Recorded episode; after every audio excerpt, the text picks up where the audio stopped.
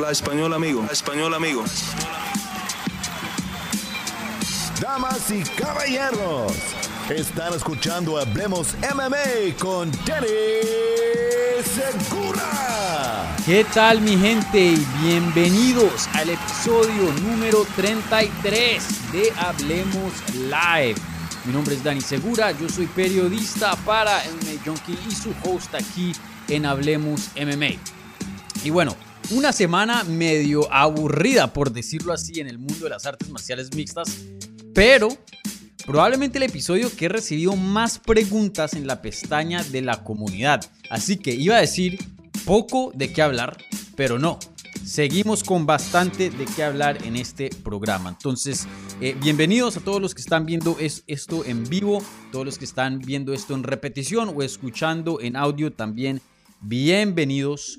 Eh, y para los, que nos, para los que son nuevos, perdón. Eh, también bienvenidos. Hacemos este programa semanalmente en vivo todos los miércoles a las 9 de la noche. Hablemos live. Eh, un programa donde ustedes son encargados de dirigir el contenido acá. Yo les doy las llaves de esta nave que se llama Hablemos MMA. Y, ustedes hacen las preguntas y yo me siento aquí con este micrófono frente en mí y contesto todas sus eh, inquietudes sobre el mundo de las artes marciales mixtas y mucho más, más o menos una hora. Entonces, eh, como siempre, vamos a empezar con las, con las preguntas de las pestañas de la comunidad más o menos a una media hora, 25 minutos, y ya luego pasamos a las preguntas que se están haciendo en vivo. Entonces, eh, si quieren hacer una pregunta en vivo y que las muestre aquí en el video, por favor vayan a lo que es el live chat de YouTube y vayan poniendo ahí las preguntas que yo se las voy a contestar. ¿Vale? Em, ¿Qué más? ¿Qué más? ¿Qué más? Obviamente las preguntas que vienen con una donación, un apoyo al canal, esas preguntas reciben prioridad pero no exclusividad, ¿vale? Eh, bueno, gente, mucho de qué hablar. Eh, vi preguntas de USAD, de esteroides en el mundo de las artes marciales mixtas. Por fin se finaliza la pelea entre Brandon Moreno y Devesen Figueredo, la cuarta pelea, la primera vez que eh, dos peleadores pelean cuatro veces dentro de UFC, entonces histórico. Igualmente muchos preguntándome sobre Hamza Shimaev, Bo Neko, una pelea entre los dos, cómo iría. Mejor dicho, bastante, bastante de qué hablar. También me están preguntando por ahí del Atlético, pero no sé si vaya a contestar preguntas del Atlético. Hoy día no, no me siento muy bien, eh, como, como todos los colchoneros hoy día. La verdad que las cosas están viendo un poco duras para, para el Atleti. Pero bueno, gente, empecemos. Empecemos a contestar preguntas. Ah, les recuerdo, si están viendo esto en vivo o en repetición, denle un like al video. Ayuda bastante. Bueno, gente, eh, empezamos con... Empecemos con esta, con una pregunta que hace aquí eh, un fiel seguidor, Jesús Urciaga, que dice, ¿qué onda, Dani? ¿Qué tan cierto es lo siguiente? He escuchado mucho que han puesto dos carteleras malas, entre comillas, antes de UFC 280 para darle más hype. Yo soy todo un junkie del MMA y veo todas las peleas. Me gustó mucho la cartelera pasada, especialmente las preliminares. Pero esto del hype imagino que funcionará para los casuales, no los hardcores. ¿Qué opinas tú?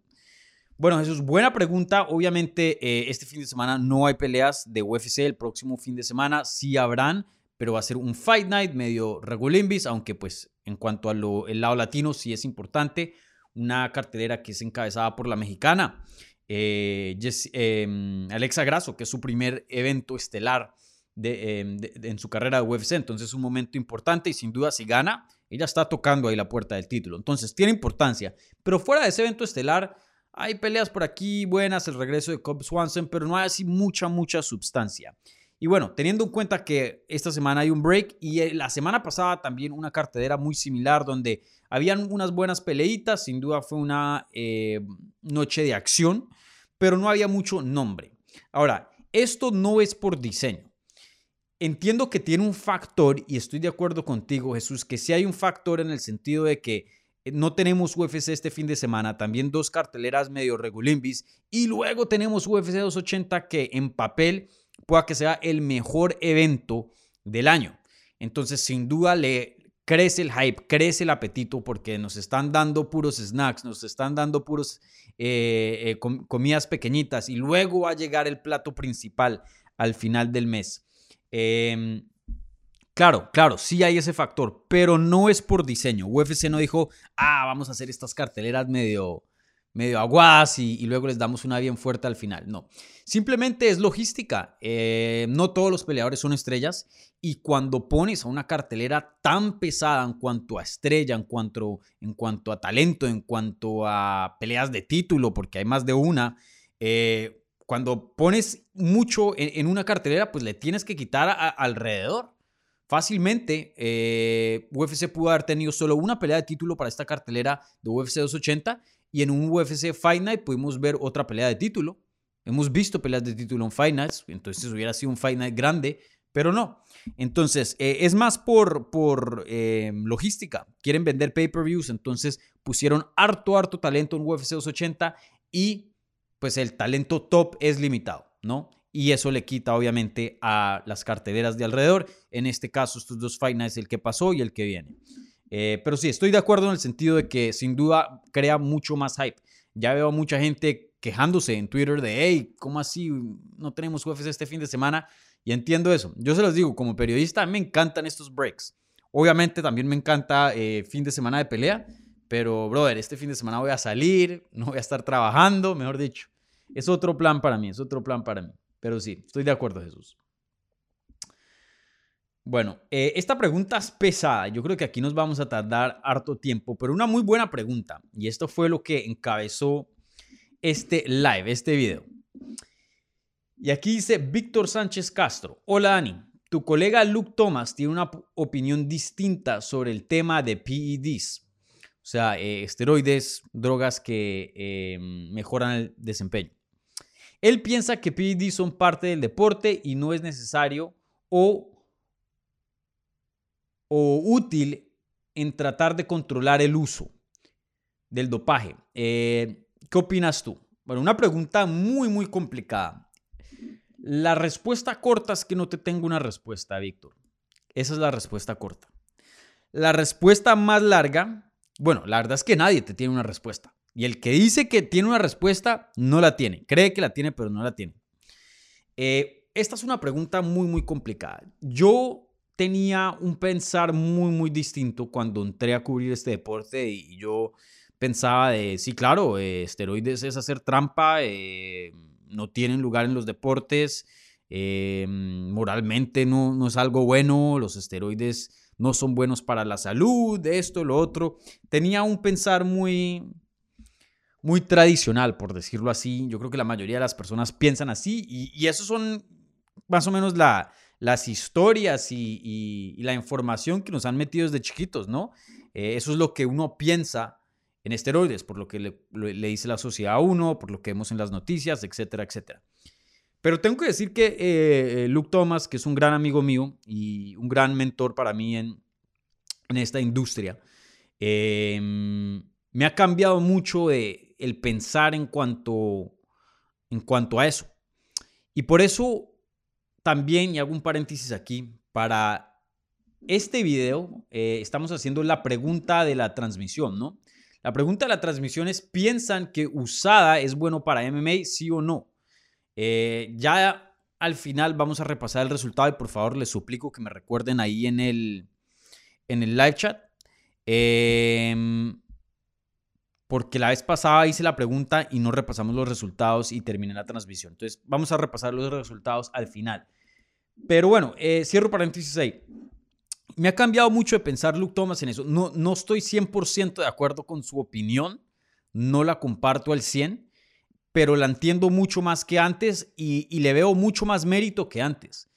Eh, yo sí creo que en las artes marciales mixtas, y no solo las artes marciales mixtas, en los deportes en general, hay un uso muy grande de esteroides y, y, el dopaje, muy, muy grande, muy, muy grande y es algo que nadie habla, es muy escondido, pero es más común yo creo que de lo que las personas piensan. Mucho más común, mucho, mucho más común. Lo fue, lo es y lo va a ser.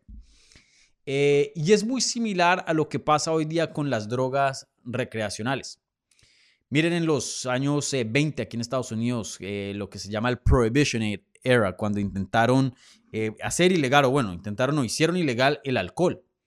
Eh, porque era algo contra la moralidad, porque sin duda el alcohol pues, no, hay ningún beneficio em, en cuanto a la salud. Sin duda todo lo de alcohol es negativo, pero nos gusta tomar alcohol, nos gusta pasarla bien, nos gusta cómo nos sentimos en cuanto a la sociedad.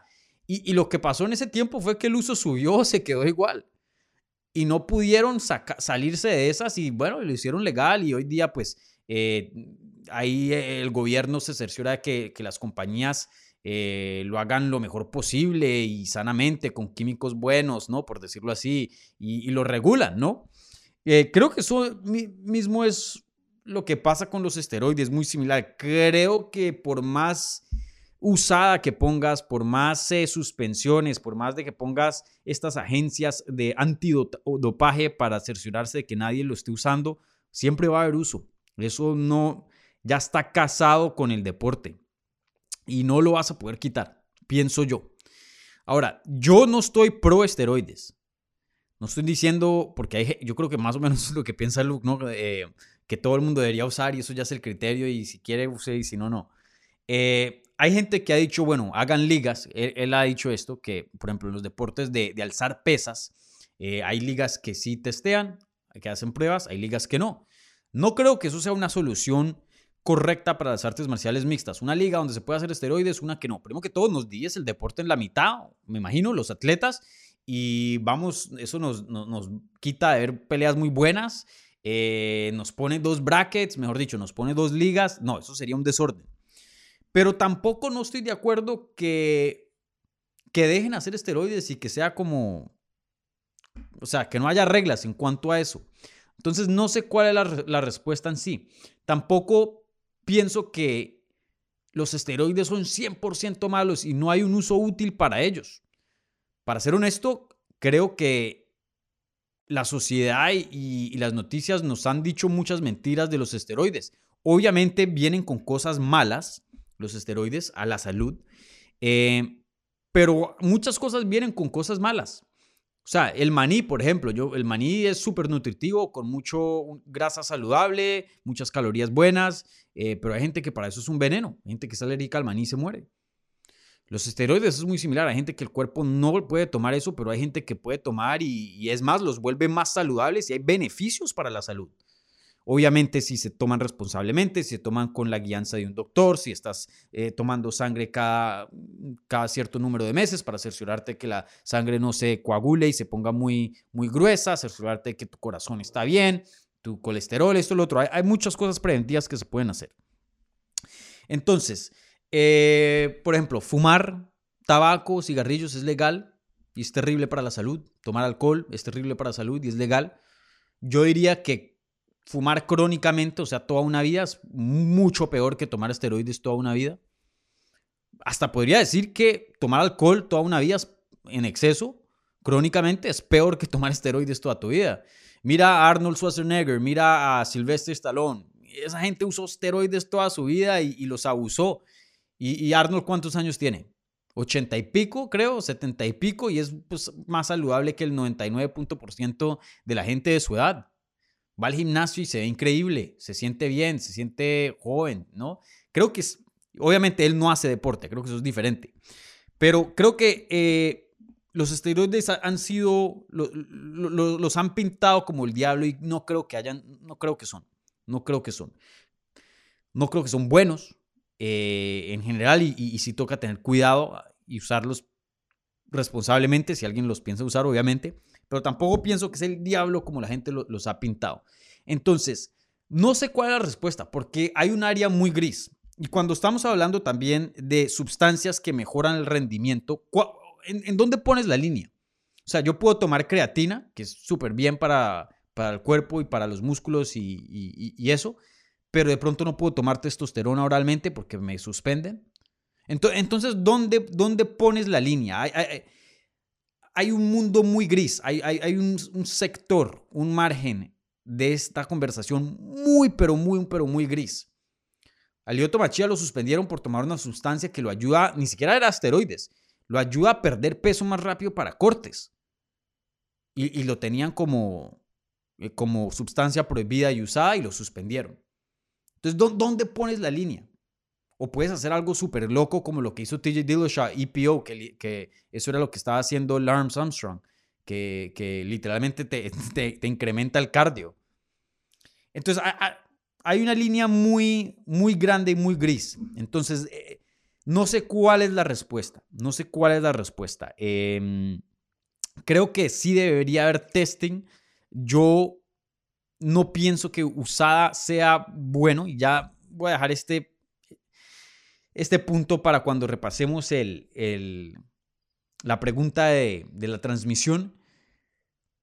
No, no, sé exactamente cuál es la respuesta. Me encantaría tener a alguien aquí en el canal. No conozco de alguien que eh, sea un, un, farmacéuta o, alguien que esté involucrado en los deportes y, sepa mucho de, eso. Yo leo mucho y me gusta mucho investigar eso y sé bastante, eh, pero obviamente no, no, soy un experto en, en esa área.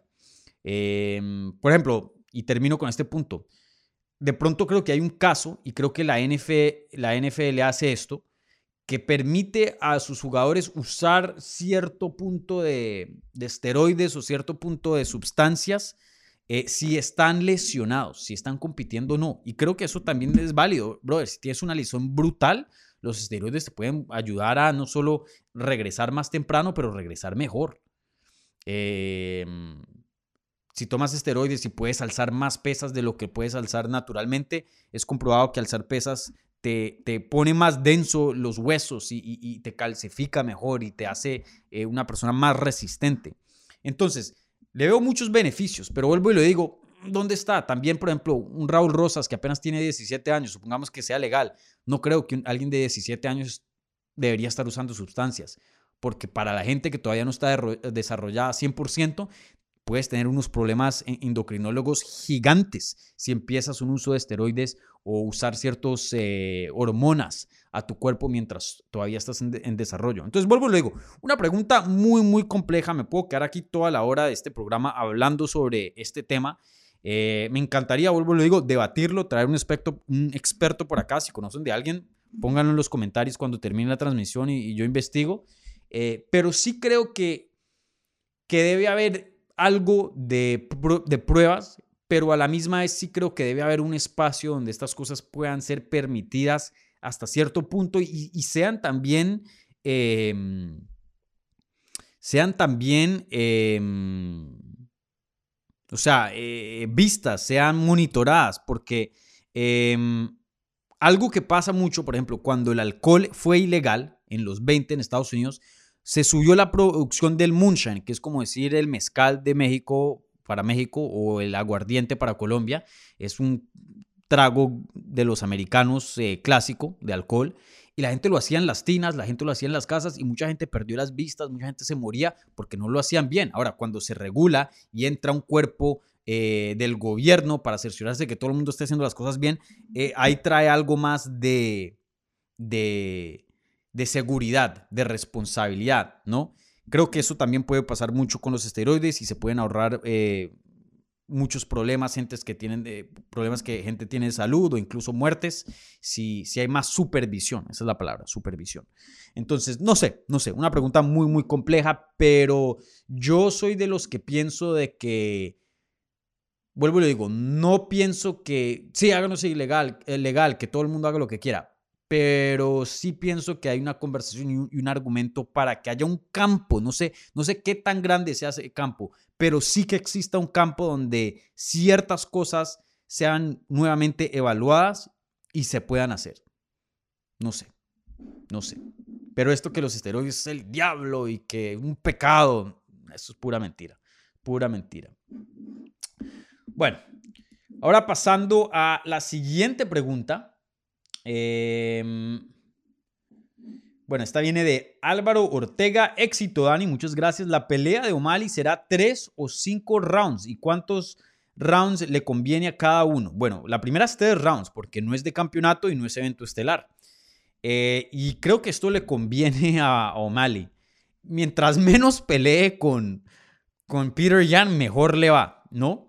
Eh, porque imagínate, si, si O'Malley solo le gana un round, si hace una estrategia, solo ganarle un round. ya con eso le compite a O'Malley. Es decir, perdón, a Peter Yan.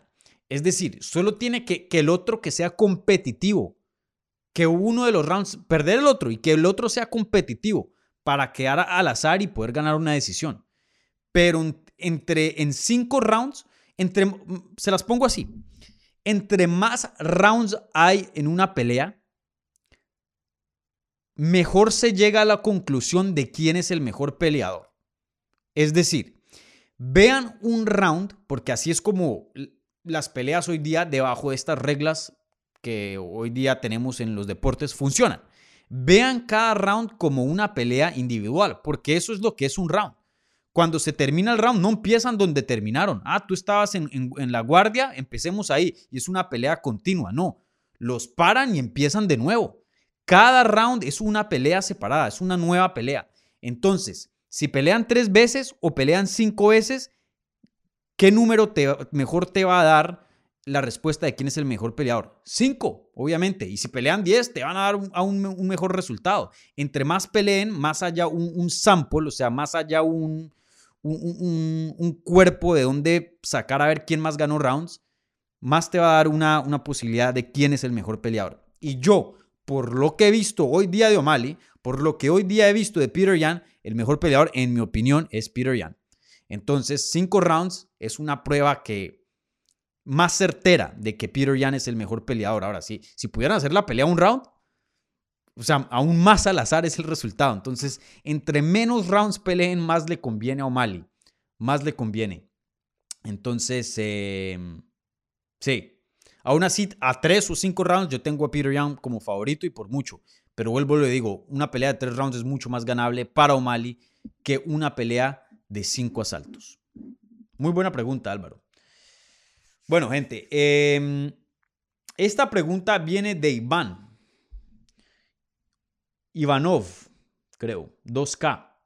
Hola Dani, ¿qué opinas sobre que Bo Nico se sienta listo para pelear con Shimaev? ¿Crees que gracias a UFC y apoyo a ciertos peleadores esta pelea se dé pronto? ¿Y qué opinas sobre Dana White? Macizo. Y por favor salude a mi amigo que escuchamos siempre. Se llama y aquí me pones un nombre de Zacarías y no voy a leer el resto porque Iván, ya, ya, yo ya me estoy poniendo vivito. Yo, yo, yo ya me he dado cuenta de tus estrategias. vas a poner a decir una cosa que no quiero decir y lo divides en y lo pintas como un nombre de persona. Ya he caído varias veces. Uno no piensa en esas cosas porque lo, lo dividen bien, le ponen una tilde por aquí, por allá. Y yo pues pensando las preguntas caigo. Pero ya Iván no, no caigo, brother. No, no me voy a comer ese cuento. Pero una buena pregunta antes de eso. Eh, ¿Qué opino de Bonico que se sienta listo para competir con Chimaev? Eh, a mí me encanta. A mí me encanta y nunca voy a criticar a nadie. O sea, tiene que ser un contexto relativamente real, ¿no? Porque de pronto sí los puedo criticar. Pero no voy a criticar a alguien que entra al deporte y, quiere ser el mejor y se quiere fajar con los mejores y quiere los retos más grandes. Eso es al revés, que admirar muchos fans, y, no entiendo por qué, a veces les, les caen mal eso. ¿Cómo así que tú quieres ser el mejor? ¿Cómo así que tú quieres pelear con los más duros? Critíquenlo más bien si es lo, lo opuesto, con los más fáciles.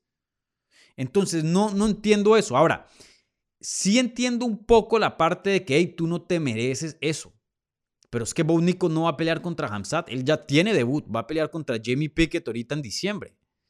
Él dice, yo quiero Hamzat, yo pienso que le puedo ganar hoy día y sé que voy a pelear con él en algún día. Y ya de una la está pintando.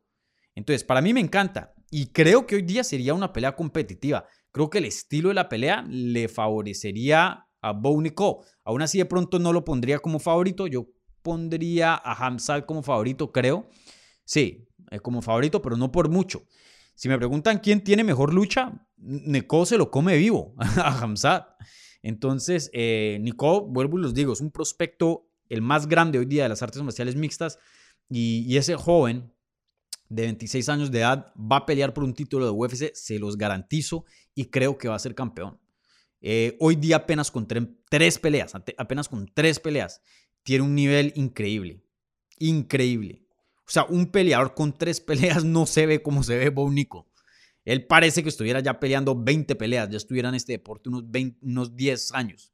Es increíble la evolución de este man y, y apenas está empezando. Vuelvo y digo, tiene una lucha que nadie tiene hoy día en este deporte. Es, es un super atleta, ha, sido un super atleta desde que ha tenido 5 años y tiene un backing, está apoyado por uno de los mejores gimnasios del mundo, American Top Team.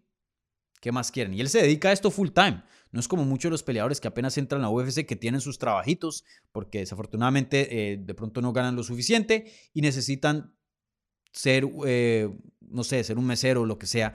Y son peleadores de medio tiempo, no tiempo completo. Bónico se dedica a esto 100%. Ese man es un animal. Entonces, eh, me gusta, me gusta que esté pidiendo la pelea con Hamzat. Esto me, me, gusta los chispazos, me gusta la actitud de él y me gustaría verla a futuro. De pronto, no ahora, pero en tres peleas, cuatro peleas, quién sabe. Eh, ¿Y qué opino de Dana White macizo? Bien, me, me, gusta que, que esté saludable, obviamente. Eh, por más de que no, no, no, no esté de acuerdo con, con muchas de las eh, cosas que Dana White dice o de las maneras de pensar, eh, nunca le voy a desear mal salud o, o, lo que sea. Y sí pienso que en el contexto general él ha sido algo positivo para este deporte. Este deporte no, no es lo que es hoy día sin Dana White. Entonces, eh, me gusta que esté saludable. Eh, yo he hecho keto, una dieta fenomenal, se las recomiendo. Eh, he hecho lo que él está haciendo, ayuno intermitente. Eh, a mí me gusta mucho lo, lo de la nutrición y, la verdad que yo, yo he sentido los beneficios eh, de energía, de, de, de um, cognitivos, o sea, cómo piensas, cómo funciona tu, tu cerebro. Igualmente eh, de salud, yo me gusta mucho ese tema y, y, yo he hecho, Enrique Garzola también, el otro día, justo después de, lo, de, lo, de, que entrevisté a Enrique, antes de su pelea de Bellator, que desafortunadamente perdió, nos quedamos como una media hora hablando de, nutrición y cosas, eh, después de la entrevista. La hubiera grabado, pero bueno. Eh, sí, bien. Que, viva más y que, haga toda la dieta y, todo lo necesario para, estar saludable. Bueno, pasando aquí a otra pregunta. ¿Ya cuánto tiempo vamos? 27 minutos. No sé si alcance a llegar todas las preguntas, mi gente.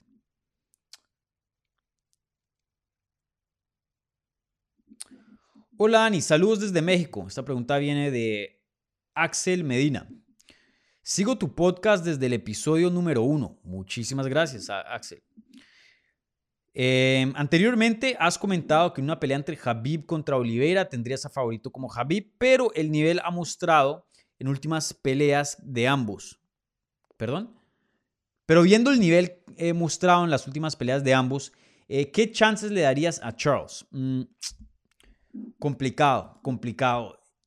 Ese es el estilo, el estilo de Charles y el estilo de Tony Ferguson. Es el estilo que nunca eh, se enfrentó Habib. Y es un estilo que era clave, que iba a contestar muchas, muchas preguntas. Eh, entonces, hasta hoy día yo, yo tengo muchas preguntas. Yo tendría esa pelea mucho más competitiva que yo creo que la mayoría de las personas. La mayoría de las personas ven a Habib como un dios y entiendo por qué. Sin duda, uno de, los, uno de los peleadores más dominantes que ha existido, si no el más dominante en este deporte, en el sentido de que literalmente nunca perdió, brother, y llegó a, a, ganar un título de UFC y defenderlo sin ninguna derrota, que eso es eh, casi que imposible de hacer. Y no solo la manera que lo hizo, nunca perdió ningún round. Ese man es, o bueno, de pronto sí contra Gleison Tibao, pero fuera de esa pelea, literalmente ganaba todos los rounds. Entonces, eh, yo no sé, también yo creo que tendría a Habib como favorito, pero no por mucho. Eh, yo le daría un, un 40-45% de ganar esa pelea a Charles Oliveira, que creo que es mucho más de lo que la mayoría de las personas le darían. Para mí Charles Oliveira es un talento, la versión de hoy, ¿no? Obviamente, es un talento brutal, brutal.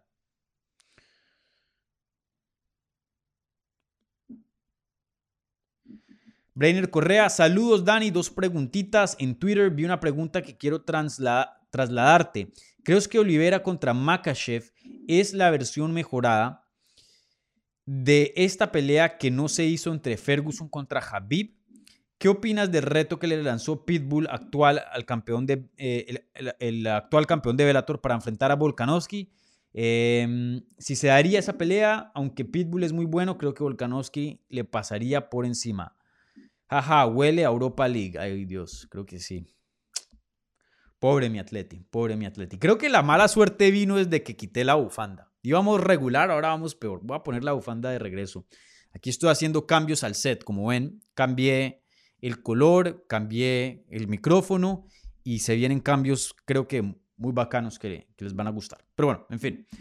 Eh, mm, no, no, no creo que esta sea una mejor versión. La, pelea entre Charles Oliveira contra Islam Makhachev no creo que sea una mejor versión que la de Ferguson contra Habib.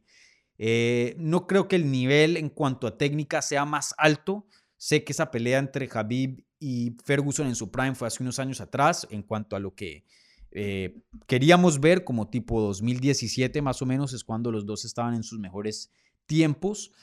Eh, pero aún así, cinco años después, creo que mm, en cuanto a nivel de técnica sigue siendo muy similar, igual, élite. No creo que las artes marciales mixtas hayan cambiado tanto para decir que estos dos peleadores simplemente están en otro nivel. Eh, hablo obviamente de Oliveira y, y. Eh, y en cuanto a historia y eso, Ferguson y Habib simplemente era mucho más grande, mucho más grande. Eh, el encanto que tenía esa pelea y para la gente que no, no, que esté escuchando y que no haya sido fan del deporte y no haya estado siguiendo el deporte hace 5 o 6 años atrás, brother, no, no hay palabras para poder describir el apetito que había por esta pelea entre Habib y Tony Ferguson y cada vez nos daban una degustación, peleaban a, un mes de, separados, peleaban en la misma cartelera, eh, hacían la pelea, uno se lesionaba, hacían la pelea otra vez, el otro se lesionaba, hacían la pelea, pasaba otra cosa hasta que por fin hicieron la pelea una quinta vez y lo que la detuvo fue una pandemia global.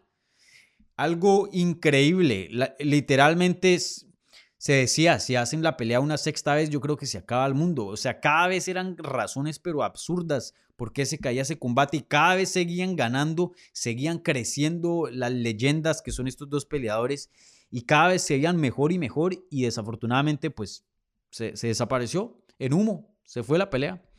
Eh, muy pocas peleas, esa pelea fue una, uno de los más, una de las penas, si no la pena más grande de este deporte que, se que nunca haya pasado. Eh, no, Habib contra Oliveira ni se le acerca el significado que tenía esa pelea. Y en cuanto a técnica, las dos están ahí a la par. Bueno, em, Rubén Ángeles, Dani, ¿por qué algunas personas creen que es una ventaja para Figueredo cortar peso en Brasil? Y bueno, con esto con esta pregunta hablemos de esa cuarta pelea. Primero que todo, como había mencionado al principio, una pelea histórica, la primera vez que en UFC dos peleadores pelean cuatro veces. Entonces, eh, felicidades a Brandon y a Figueredo también por hacer historia en ese lado. Y, bueno, hablemos de esa pelea, una pelea muy interesante. Eh, por fin se hace. Esto era lo más posible. La última vez que hablamos con Brandon Moreno aquí en el canal, él quería pelear en diciembre. Luego se había anunciado esa pelea de Gio y yo le dije a Brandon, hey, como que probablemente va a terminar ahí. él dijo, bueno, sí, yo estoy dispuesto a pelear en Brasil, sí, claro. A mí que me den la pelea, yo quiero salir es de este, de esta rivalidad. Ya está harto de Davis en Figueredo y creo que también Davis en Figueredo también está harto de él. Es que pelear cuatro veces con la misma persona es bastante. Ya por si una revancha es pesado, imagínense el doble. Y, bueno, se va a hacer en Brasil. Brando Moreno va a tener que ir a territorio enemigo eh, y enfrentarse con el rival más difícil que ha tenido en su carrera, que es el Davis en Figueredo. Eh, sin duda, muy, muy duro se la pusieron al mexicano. Eh, pelear en Brasil es complicado. Yo creo que entre Irlanda y Brasil son los países más difíciles de pelear en cuanto a tener el público en contra. Ese público pesa muchísimo. Mucho, mucho, mucho. Ahí la ventaja de Brandon es que él es muy querido. Y creo que hasta de pronto el público brasileño, por más de que están peleando contra su, su compatriota, creo que muchos van a estar apoyando a Brandon o, por lo menos, no sé, Brandon Moreno cae muy bien. Eh, no es así un, chico malo, por decirlo así, eh, el personaje malo del cuento que va a intentar quitarle el cinturón a, a Figueredo, ¿no? Él no, no, no, es así. Pero bueno, eh, los brasileros son muy muy patriotas y, apoyan mucho a, su gente. Entonces, sin duda va, pienso yo, va a tener el público en contra. En cuanto a tu pregunta, eh, Rubén Ángeles, em, ¿por qué crees que es una ventaja para Figueiredo cortar peso en Brasil? Bueno, eh, primero que todo, la logística para cortar peso, si estás cortando peso em, donde vives, o sea, en tu ciudad, en tu país, lo que sea, es mucho más fácil. Porque imagínate, un vuelo de Brasil a, mm, a Estados Unidos, especialmente si es Las Vegas, esos son como 16 horas o, más de estar en el avión. Esos son 16 horas que puedes estar en el sauna, 16 horas que puedes estar corriendo, 16 horas que puedes estar haciendo un millón de cosas para, para perder el peso. Y literalmente es tiempo perdido que estás ahí sentado en un avión sin hacer nada. Em, y, encima de eso, em, la, comida cambia, mejor dicho, eh, ah, en cuanto a la logística de cortar peso es mucho más fácil estando en tu, en tu zona, en tu hábitat. Em, Brandon Moreno va a tener que lidiar con comida distinta, va a tener que lidiar con ¿no? cosas distintas, eh, recursos nuevos, cosas que de pronto Figueredo ya está mucho más familiarizado viviendo allá. Ahora, de lo que yo tengo entendido, no creo que, que Figueredo vive en Río, entonces de pronto ni, ni está tan en casa, ¿no? Pues sí, está peleando en Brasil, pero, pero no, no está peleando. Él es de... ¿De dónde es él? Él es de... Mm, sobre Pará, en Brasil. No sé qué tan cerca que eso a Río. Eh, y bueno, él ha estado también entrenando con, con Henry Sejudo, aunque supuestamente ellos ya no están entrenando. Entonces no sé si haga su campamento en Estados Unidos. Quién sabe. Probablemente creo que lo va a hacer en, en, en ahí en Brasil, creo que escuché. Creo que eso es en, en Sao Paulo. Eh, pero bueno, ahí, ahí veremos. Em, ¿Qué más? ¿Qué más? Contesto la última pregunta y ya paso a las preguntas que están haciendo en vivo. Em, bueno, dos más. Esta la contesto rápido. Eh, se, dice, Dani, ¿sabes algo de la pelea de Tupuria? Em, ¿Lo quitarán de la cartelera? Lo que yo escuché la última, la semana pasada, es que quieren que Topuria se quede en esa cartelera y le están buscando reemplazo. Ahora, yo hablé con fuentes literalmente hoy y me dijeron que todavía no le han encontrado reemplazo a, a Tupuria. Entonces, si se acerca más y más la fecha, quién sabe si, si lo termina sacando de la cartelera, pero por ahora el plan es mantenerlo ahí, de lo que yo he escuchado. Em, Dani Miranda, ¿qué pasó eh, con el Atlético en la Champions y cuál crees que será el futuro del Cholo? como para darle variedad. Saludos. Bueno, no sé qué va a pasar con el Atleti. El Atleti está pasándola por muy, muy mal. Em, creo que en el partido pasado que se ganó 2-0 contra el Sevilla vimos algo nuevo del Cholo, que el Cholo regresó al 4-4-2. Eh, creo que ahí hay futuro, creo que no, no, veo el futuro así tan, tan complicado si, si piensa regresar a lo que hizo el Atlético, el Atlético, ¿no? En cuanto a la era de, Simeone. Eh, tenemos muy mala suerte. José, José Jiménez se la pasa uno de los mejores centrales, si no el mejor, junto a Savic. Se la pasa eh, lesionado. Nuestros reemplazos, Felipe y Hermoso, no son buenos, para decirlo, no, son, no están al nivel que, que se requiere para jugar en el Atlético, por lo menos en defensa. Em, y hay, hay, cosas, hay muchas cosas complicadas, pero creo que la próxima temporada piensan vender a Felipe, piensan vender a Hermoso, creo que van a traer jugadores que, que sí se necesitan y van a dejar a Simeone ser Simeone. Creo que aquí lo que está pasando es un problema de, del, del, directivo querer un cierto tipo de juego y querer un cierto, cierto tipo de equipo y evolucionar a otro estilo de juego y Simeone simplemente no, no te da eso. Entonces es una batalla ahí entre, entre filosofías que, que eso es lo que estamos viendo. Em, y bueno, más allá creo que el Atleti tiene muy mala suerte. Pero bueno, esperemos que no vayamos a Europa League y aunque estamos de último día en, la fase de grupos, podamos darle vuelta a la cosa. Bueno, gente, em, ahora pasemos a las preguntas que se están haciendo en vivo. Entonces, les recuerdo a toda la gente que está viendo la transmisión en vivo, igualmente en repetición, por favor, denle un like al video si son tan amables y si son nuevos, bienvenidos por aquí, suscríbanse al canal para obtener más contenido sobre las artes marciales mixtas en español. Eh, bueno, bueno, ¿qué más hay por aquí? Vayan ahí poniendo en el live chat. Bueno, esta pregunta viene por el super chat. Como saben, recibe prioridad acá. Dice, em, esta pregunta viene de Joey. Dice, Dani, ¿cuánto crees que le cueste a Sanhagen no tener el poder en las manos? Le quita un poquito. ¿Se chances de ganar el título? O sea, de chances de ganar el título, saludos. Bueno, Joey, muy buena pregunta. Eh, Sanhagen sí, él no, él no te va a noquear. Él te pone volumen, te pone presión. Bueno, te puede noquear. Miren lo que le pasó a Frankie Edgar con una rodilla voladora. Pero también Frankie Edgar, pues hoy día ya está, creo que ya es cuarentón, si no estoy mal, o se acerca. Y ya la quijada no es lo que era antes. Eh, pero sí, fuera de eso, él no, no es un peleador que noquee. Me veo aquí el récord de Sanhagen. Y claro que eso le va a costar, porque eso significa que se va a ir a decisión. Y no siempre los jueces hacen su mejor trabajo y, pueda que ganes peleas, pero en los ojos de los jueces no. Eh, y también fuera de una decisión, eh, tener poder en las manos le pone miedito al contrincante, hace que te respete un poco más. Eh, si sabes que tu oponente no te va a noquear, tienes un poquito más de libertad de, de, enloquecerte, por decirlo así, o, de abrirte un poco más, de soltar las manos un poco más. Porque sí, claro, me va a pegar y duele y eso.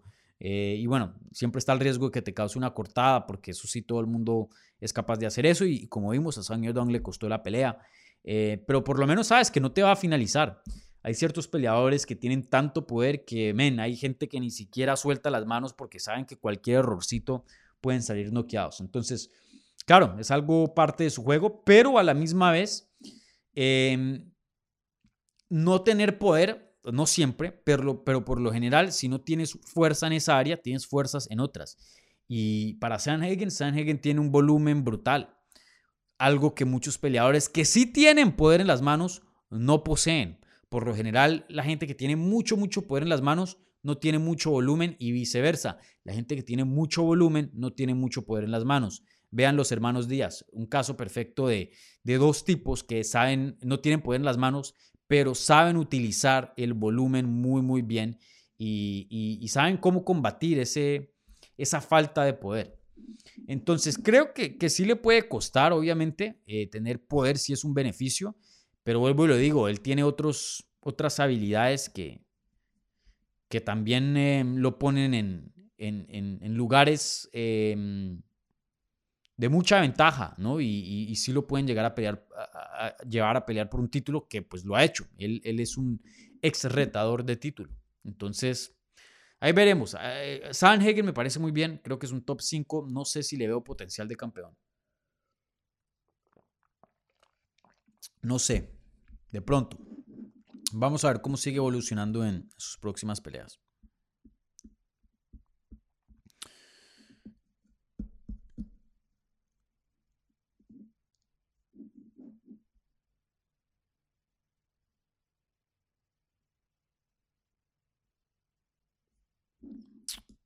Dani, saludos desde Montevideo.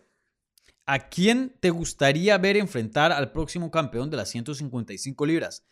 ¿Poirier, Gamrot, Dariush o Chandler? Buena pregunta, buena pregunta. Eh, Visions UFC eh, de Montevideo, Uruguay. Bueno, hay, aquí hay dos cosas y déjenme y separo estas dos cosas porque no quiero que me ataquen en los comentarios. Está, no me estás preguntando quién creo que se merece la pelea o, quién más se merece la pelea de título eh, o la próxima pelea de título, obviamente. Me estás preguntando quién me gustaría ver. Ahora, por lo general, a mí siempre me gusta ver el que, el que más se la merece, porque lo justo es justo.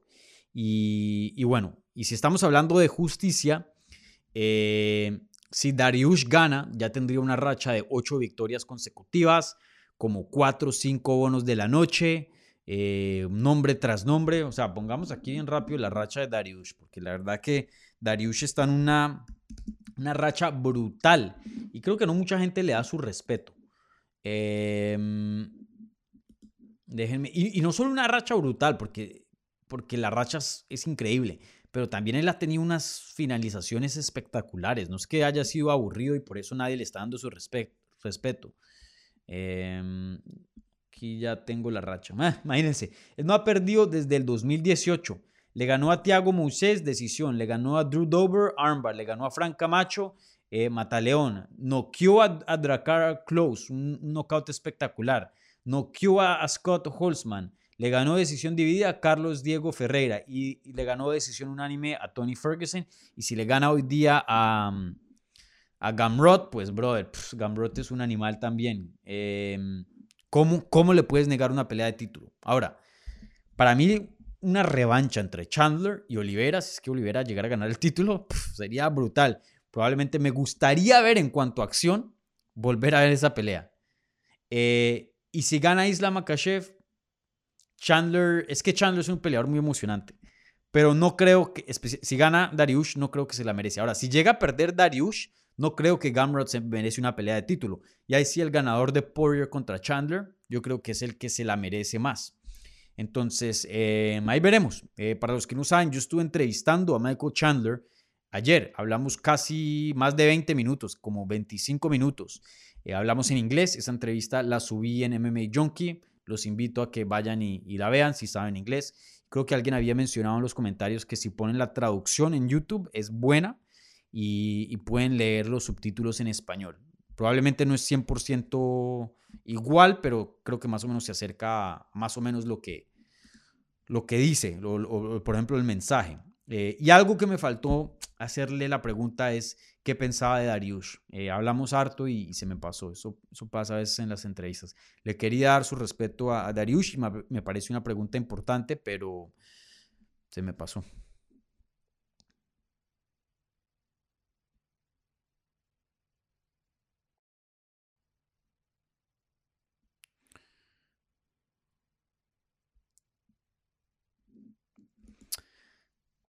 Suriel eh, Samudio, eh, pronósticos para Graso contra Araullo. Saludos, Dani. Yo me voy con Graso, pero les tendré un análisis más, más detallado cuando se acerque la pelea. Aquí Tyson Chivo, saludos desde Argentina. Saludos, che. Mi gente de Argentina.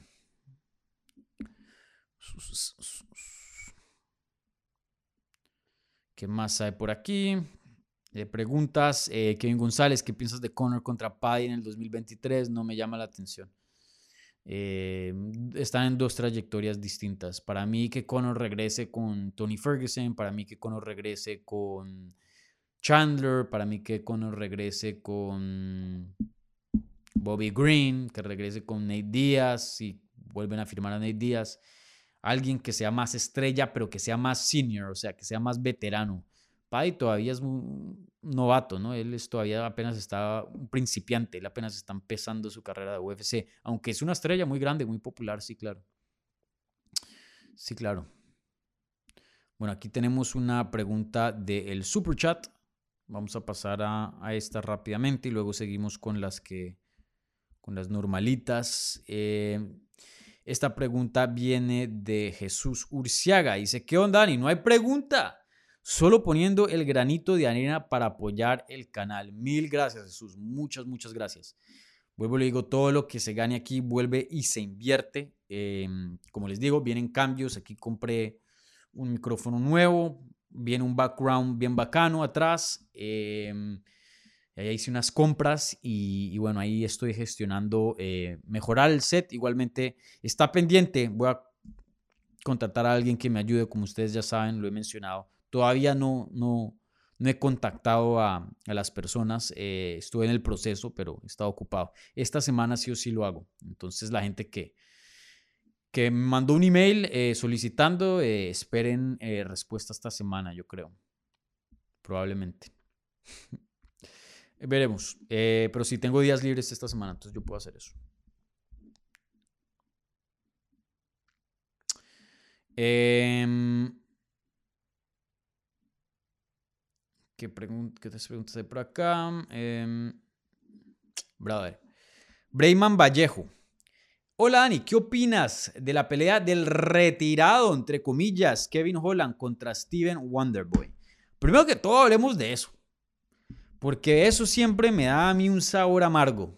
No me gusta para nada, para nada. Y, le doy crédito eh, a mi editor y a mi equipo en MMA Junkie, porque creo que hicimos en equipo una muy buena decisión. Kevin Holland anunció su retiro en Instagram hace unos días atrás. Y, o bueno, creo que hace una semana. Bueno, en fin. Y nosotros en MMA Junkie decidimos no reportar eso, porque sabíamos que era paja.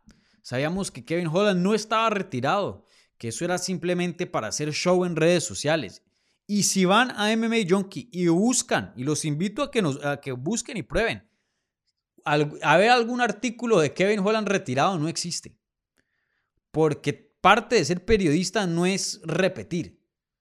Parte de ser periodista no es decir, hay, una, una, una, muy buena frase en inglés y la voy a traducir en español, de pronto no, no encaja 100%, pero el significado todavía está ahí. Dice, tu trabajo como periodista no es, no es, em, no es reportar y decir que fulano está diciendo que el cielo es verde y decir fulano dijo que el cielo es verde. Tu trabajo es hablar con fulano, escuchar que, que, que dijo que el cielo es verde, pero salir afuera y ver si el cielo está verde o no. Y si no, reportar que es azul y que el otro está diciendo que es verde y que, y que así no es. Ese es tu trabajo como periodista. Y vi a muchos lugares poner Kevin Holland retirado. Se acabó la carrera. Brother, ¿en qué? Ahora, si contactaron al manager, claro, no sé también qué, qué, otro tipo de trabajo estaba haciendo otras páginas. Si contactaron al manager y el manager cogió y dijo, no, sí, está 100% retirado y, y, hay ciertas cosas que, o sea, hay demás que digan, bueno, de pronto sí se retiró. Pero, brother, eh, todos sabíamos que eso no era verdad. Entonces nosotros ni tocamos esa noticia. Hasta que se salga del grupo de pruebas de exámenes de USADA, que significa que se retiró, ahí sí lo reportamos, porque eso es prueba. Pero, brother, si todavía estás en el equipo de USADA, tienes intención de pelear, porque no te van a hacer prueba y te van a tocar a las 6 de la mañana eh, sin anunciarse de todo bien. Ah, sí, me gusta eso, vengan. Estoy retirado, pero síganme sacando sangre y, y, y, sabiendo a dónde voy, yo teniendo que decir a, cada, a cada 24 horas en dónde estoy. No. Pero bueno, en fin. rant over. Qué pena por, eh, desahogarme un poco, pero, pero me molesta un poco cuando, cuando, cuando veo a periodistas em, de pronto no usar un poco su, su, juicio. Yo sé, a veces es complicado, pero, pero brother, eh, Kevin Holland no está retirado, por favor. Bueno, Vallejo, eh, preguntas. Em, Kevin Holland contra Steven Wonderboy. Y bueno, esa pelea va a ser en Orlando. Supuestamente yo voy a cubrir eso, pienso yo, ya que pues queda como a, a tres horas y media, cuatro horas de donde yo vivo. Eh, me encanta, me gusta, creo que es una pelea perfecta para... Uy, ahí mi alarma de, mi hora de dormir. Em, una pelea perfecta para Wonderboy y una pelea perfecta para Kevin Holland. Hablamos esto en el matchmaking, que a veces una pelea tiene todo el sentido del mundo para un peleador y, no todo y nada de sentido para otro. A veces un poquito para más y un poquito más para el otro. Pero raramente se ve, y me gusta mucho cuando se ve, cuando los dos peleadores tienen mucho que ganar en esta ocasión. Eh, evento estelar, Kevin Holland está enfrentando una leyenda porque eso lo es Wonderboy. Wonderboy está tomando un pasito para atrás porque no está fajándose con un top 5, se está fajando con alguien que es un striker y no un luchador, o sea, un matchup que es favorable. Y a la misma vez, Kevin Holland tiene un buen nombre, o sea, no es una estrella como Hamzat o Connor o Nate Díaz, pero es conocido, entonces em, no se está bajando de nivel a, darle nombre a otra persona, sino más, bien está a la par con alguien conocido. Entonces me gusta mucho esa pelea, la pruebo. Le doy un, like, un me gusta.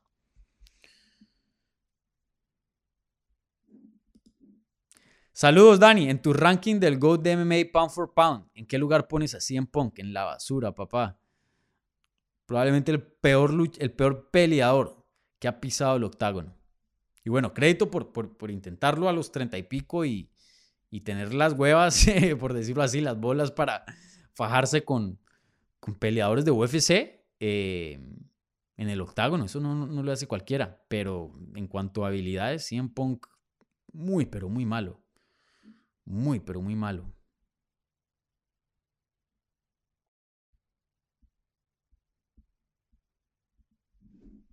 ¿Cuánto vamos? 55 minutos. Contesto un par, un par de, preguntas más si... si em, contesto un par de preguntas más si son cortas. O tres de pronto si alcanzo.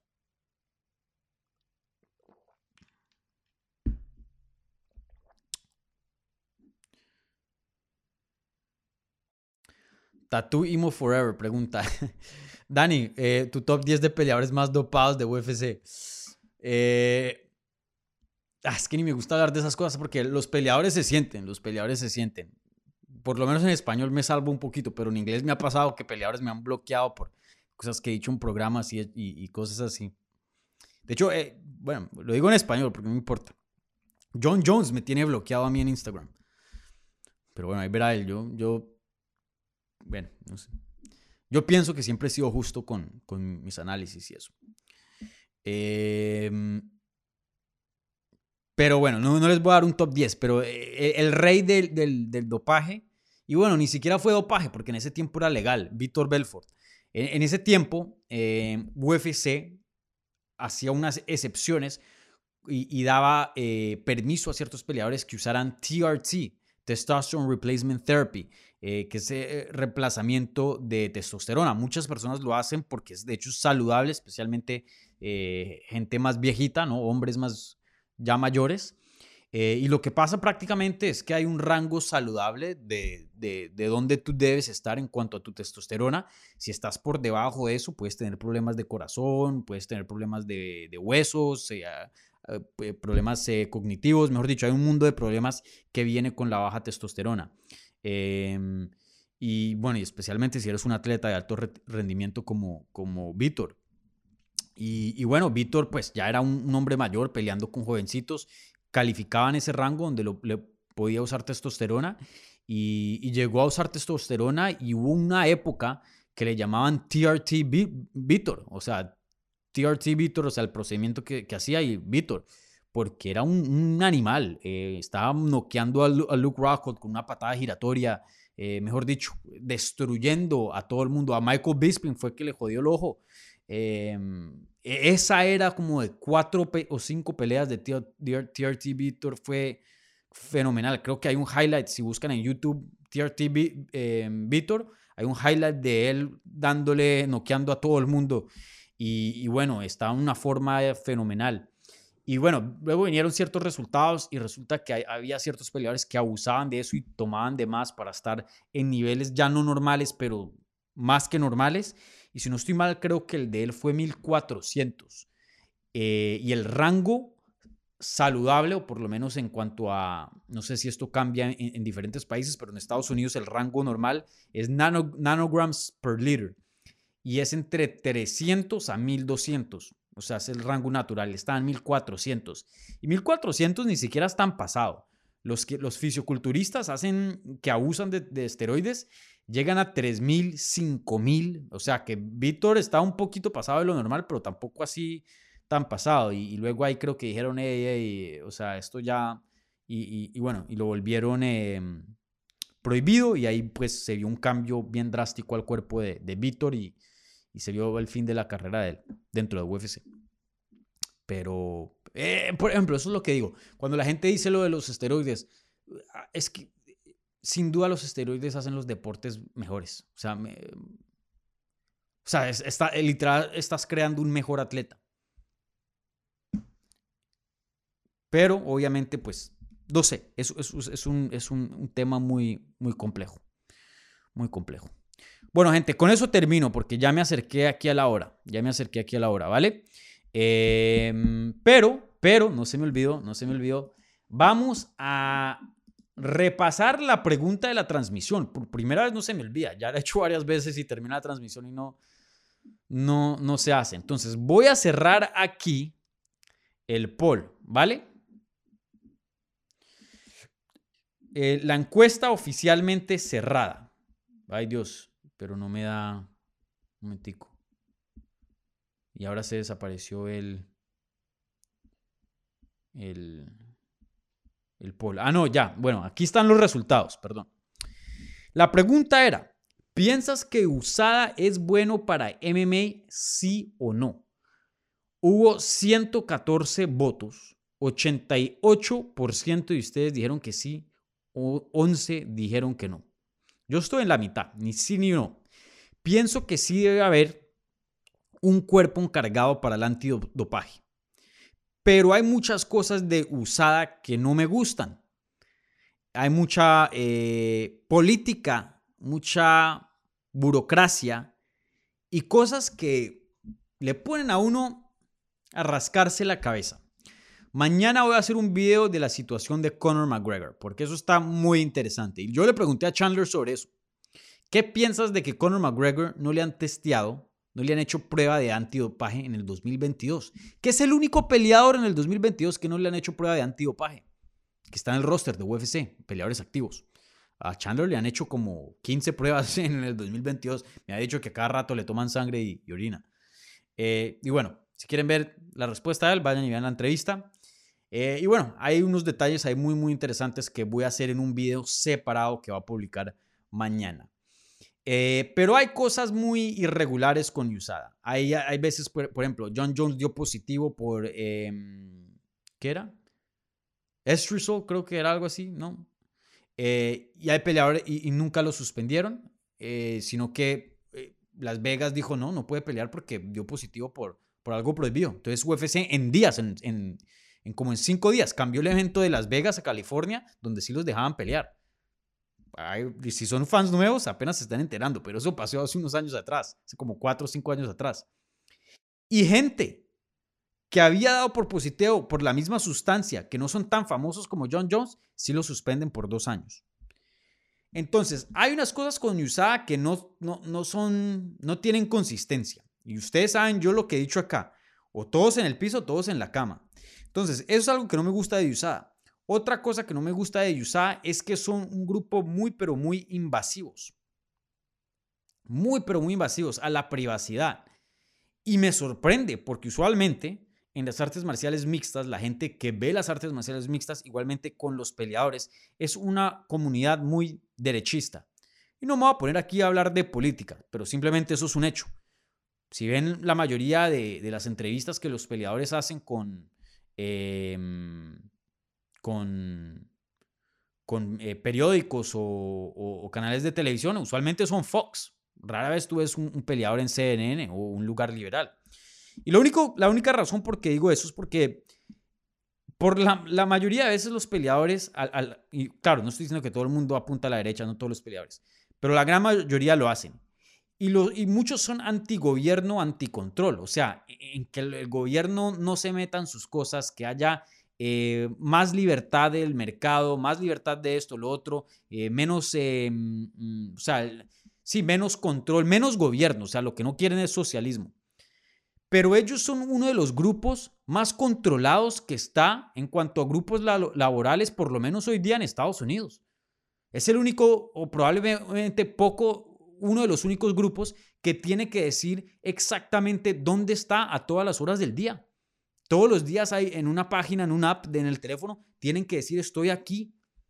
Y hay, y hay una agencia que literalmente les está haciendo tracking, que están viendo eh, todos sus movimientos, no tienen privacidad. Usada se puede llegar a cualquier hora a tocarte la puerta, a pedirte sangre o orina. Y no te pueden dejar de la vista. Salió Tim Kennedy una vez con una historia que acababa de entrenar, estaba empapado de sudor de jiu-jitsu y le llegó alguien de USADA. Y él dijo, no, yo me, espérate, pero eh, ya, ya bajo en cinco minutos, me tengo que bañar porque o si no me puede dar ringworm o staph infection, que eso hasta mata gente o los saca de combates porque les da una fiebre durísima o a veces pelean con staff y no son los mismos. Entonces digo, yo me tengo que bañar. Y él dijo, no, el, de USADA dijo, no, yo no te puedo soltar de la mira. Y el man literalmente se metió al baño con Tim Kennedy y viéndolo bañarse.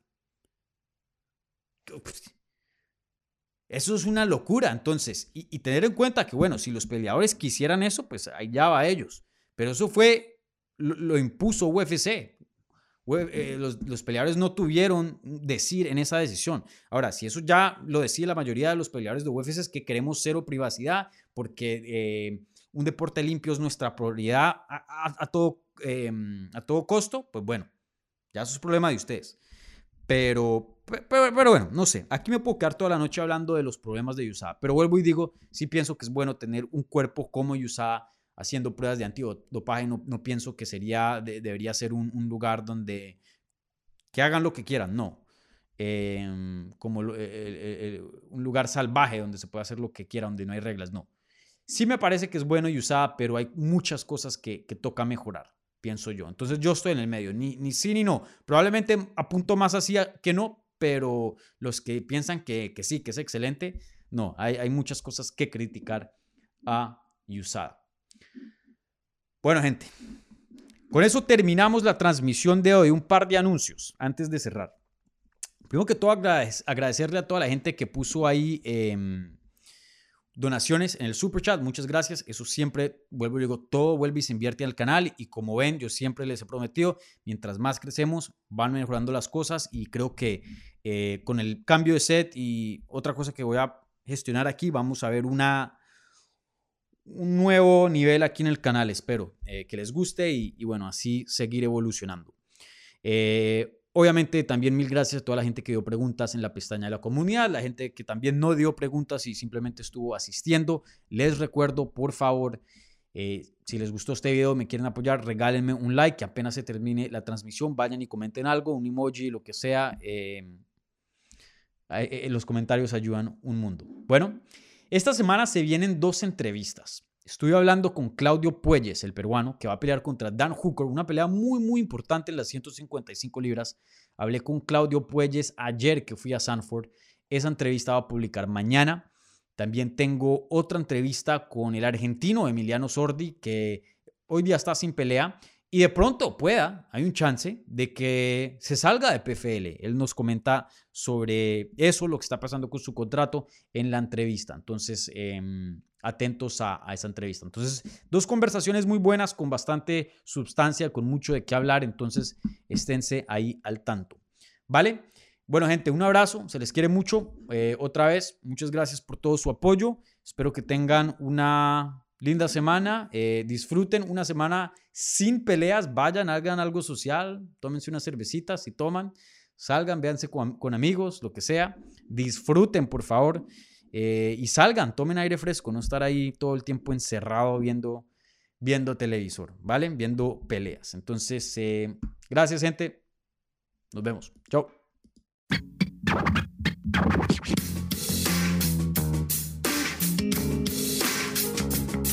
Gracias por escuchar Hablemos MMA. Si les gustó el show, los invitamos a que se suscriban en su plataforma favorita de podcast para recibir episodios semanales. También déjanos tu review o cualquier comentario. Pueden seguir Hablemos MMA en Twitter, Instagram y Facebook en arroba Hablemos MMA. Y me pueden seguir a mí en arroba Dani Segura TV. Hablamos la próxima semana.